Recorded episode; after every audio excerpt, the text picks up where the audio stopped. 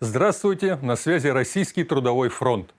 История всех до сих пор существовавших обществ была историей борьбы классов, писал Маркс в манифесте коммунистической партии. Нам говорят, что нет никаких классов, а рыночек все порешает. Сегодня мы увидим, насколько жалок этот самый рыночек в решении системных проблем и как упорно он валит вину за свою беспомощность на простых людей до тех пор, пока не получит хорошего пролетарского пинка.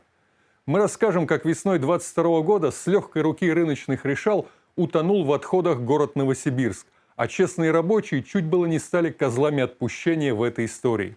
Звучит мрачно, но в конце ролика вы обязательно улыбнетесь. Обещаем.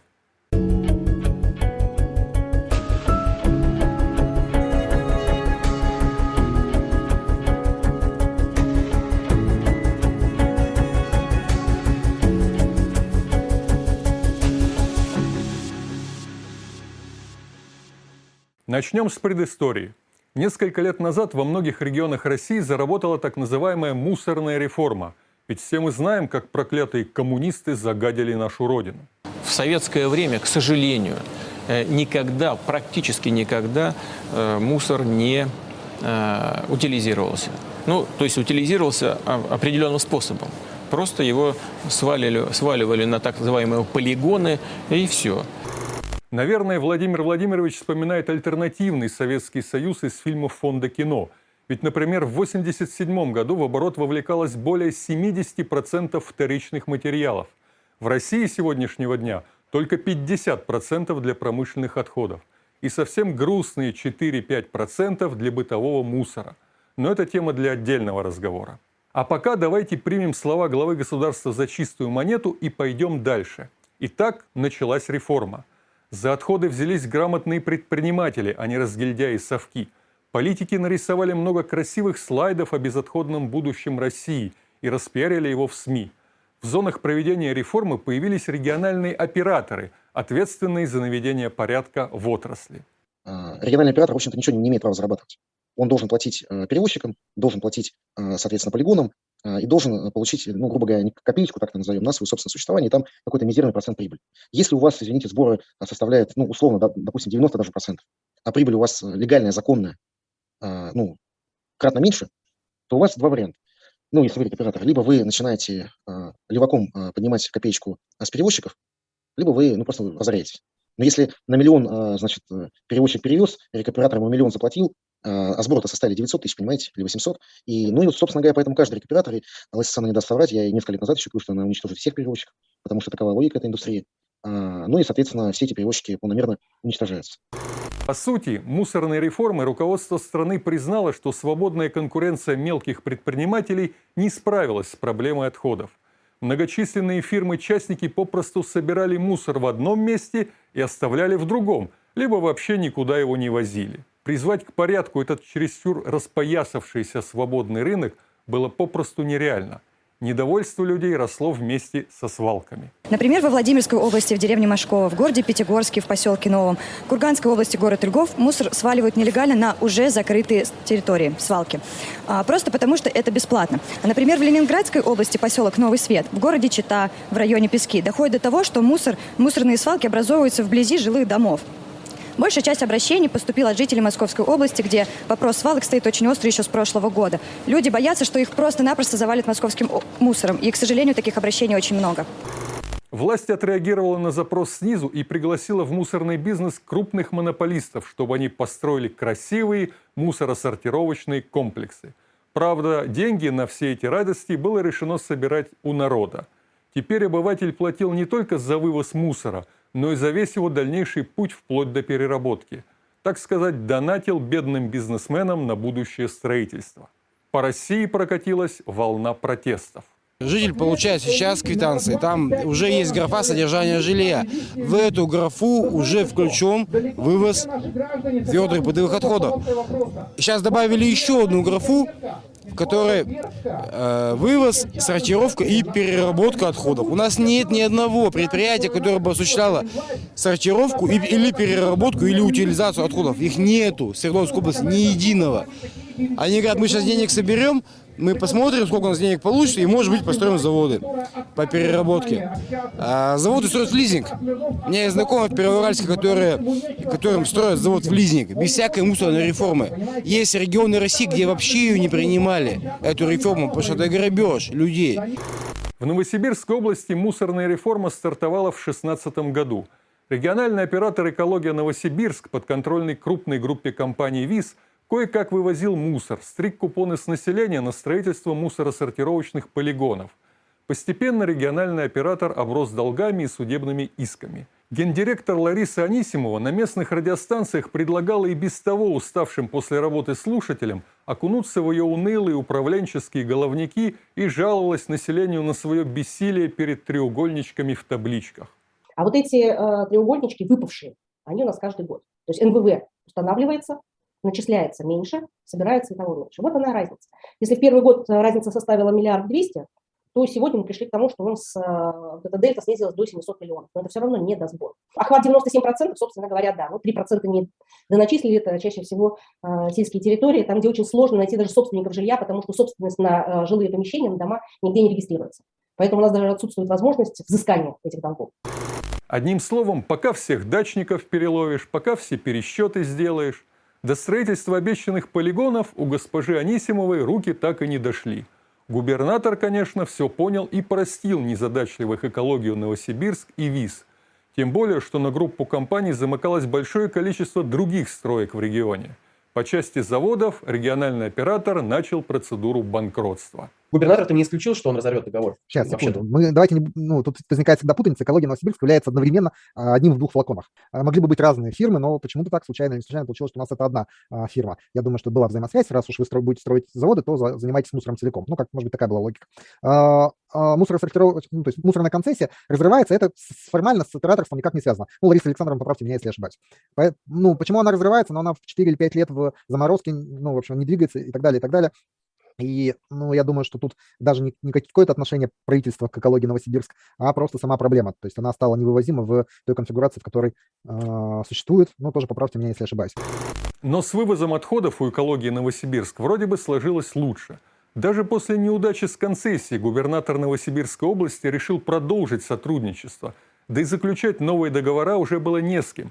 Компания вытеснила частников с рынка, став не просто организатором вывоза мусора, но почти единственным исполнителем. По крайней мере, ей удавалось создать некую видимость эффективной работы, пока 19 апреля 2022 года не случилось вдруг страшное. Вывоз мусора в прекрасном городе Новосибирске прекратился.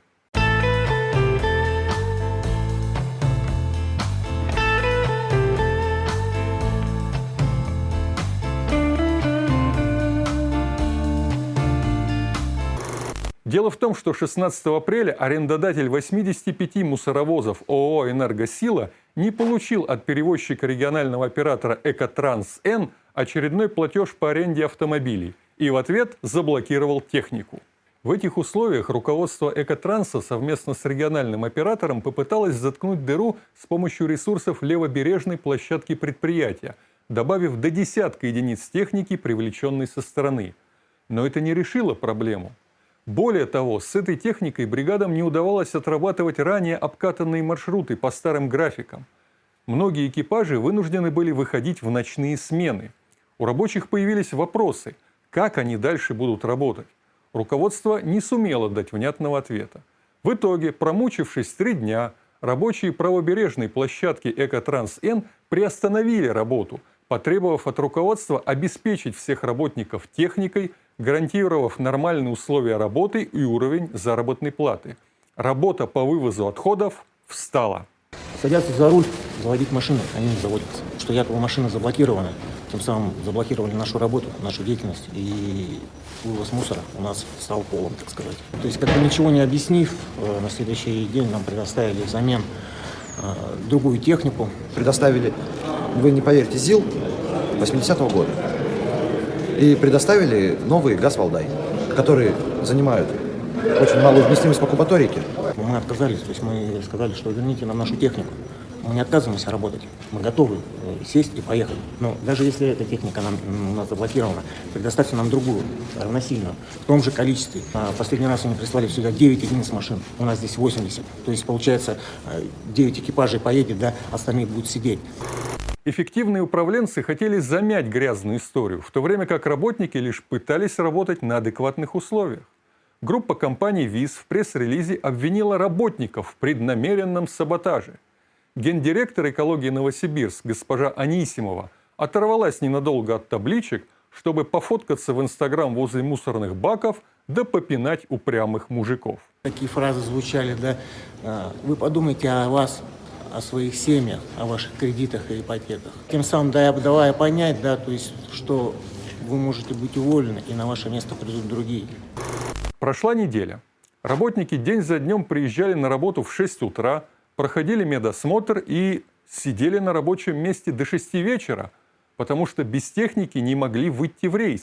Вот, пожалуйста, вы видите, все сейчас, время 3 часа, 4 час, все экипажи здесь, абсолютно все. И мы готовы, да, нам скажут, ребят, вот вам ключи, мы готовы сесть и поехать и выполнить свою работу. Люди были уверены, что простой по вине администрации очевиден и что все как-нибудь утрясется. Но в начале мая ситуация резко обострилась.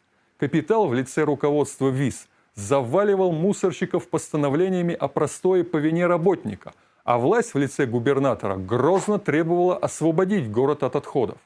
Несмотря на резкие выкрики, лезть в дела ВИЗ властям явно не хотелось. Судя по всему, у губернатора не хватило духа ставить перед капиталом вопрос «где деньги?».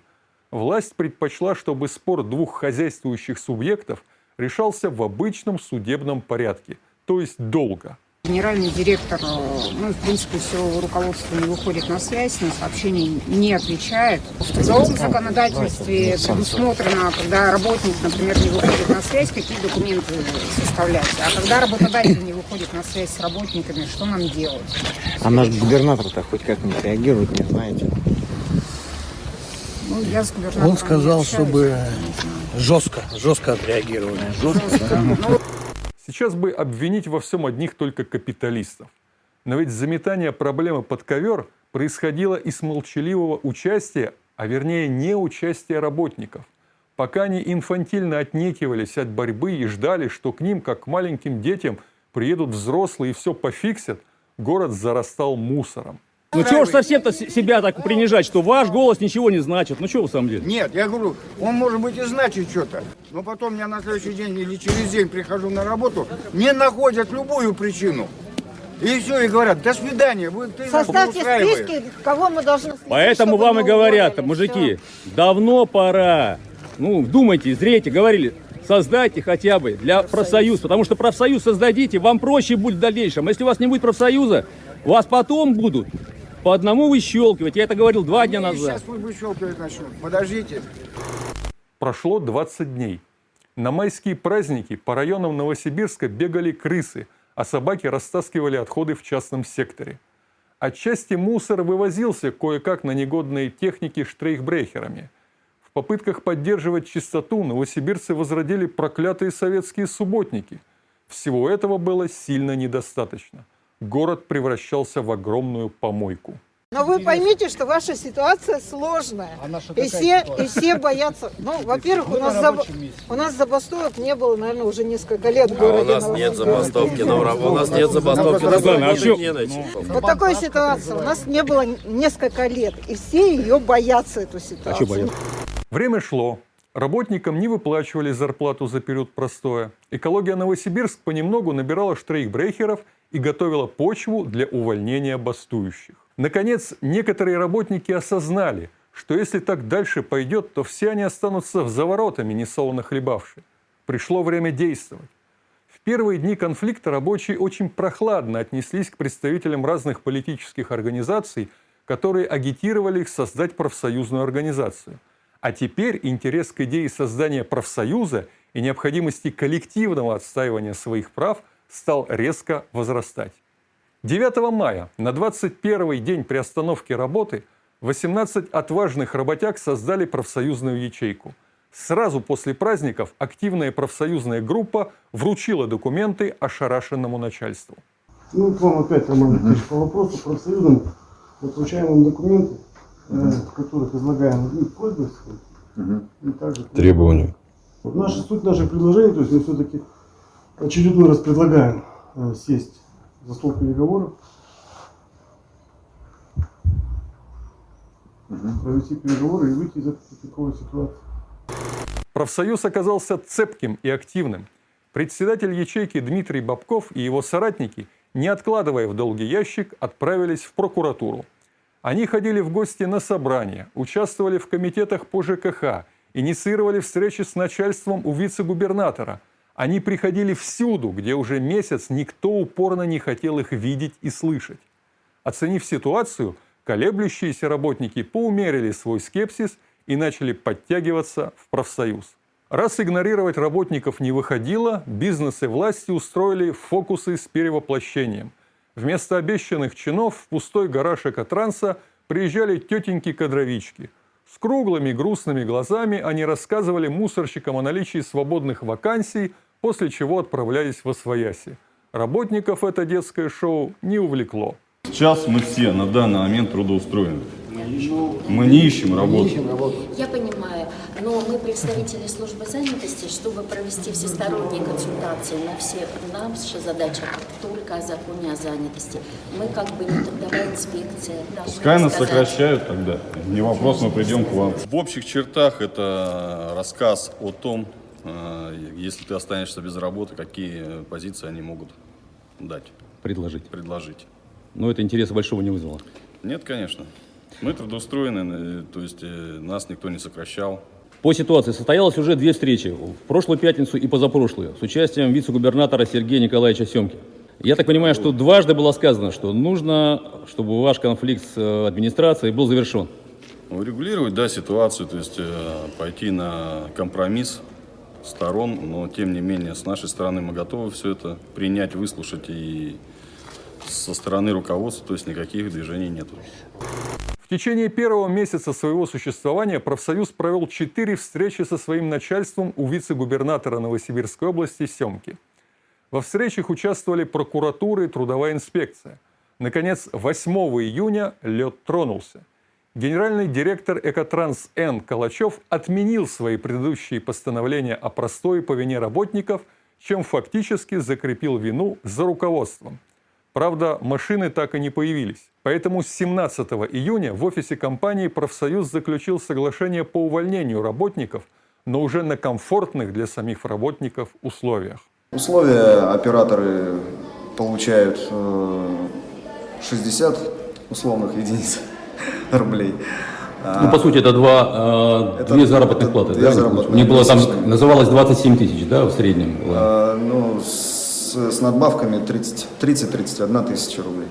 И водители 80 тысяч рублей получат по увольнению. Кризисную ситуацию удалось на какое-то время преодолеть. Профсоюз выжил, и некоторые нынешние работники продолжают в нем состоять. Что будет дальше, покажет ближайшее будущее. Но одно ясно. В этой непростой истории рабочим удалось отстоять свои права.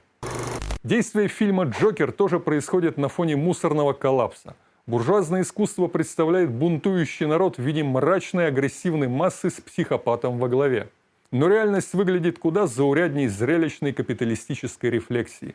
В скромной пролетарской улыбке не оказалось ни безумия, ни идиотии.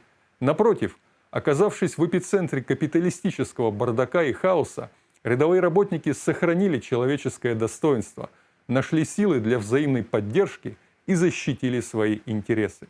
Когда мы создали профсоюз, э, изъявили желание вступить в него 17 человек. Сейчас в нашем профсоюзе 144 человека. Когда вступили в профсоюз? Вы как... Ой, 9 мая уже? ну когда было, тогда и вступил. Когда. Создали 9 мая. Вот, на День Победы. если Да, да, да. Понятно. А до этого какое было мнение о профсоюзе? Потребуется он, понадобится? Никакого не было, мы понятия не имели, что это такое. Когда рыночек вдруг хочет вас порешать, оказывается недостаточно абстрактных жалоб. Не ждите, что жирные рыночные туши прибегут решать ваши проблемы в темные цеха и холодные депо.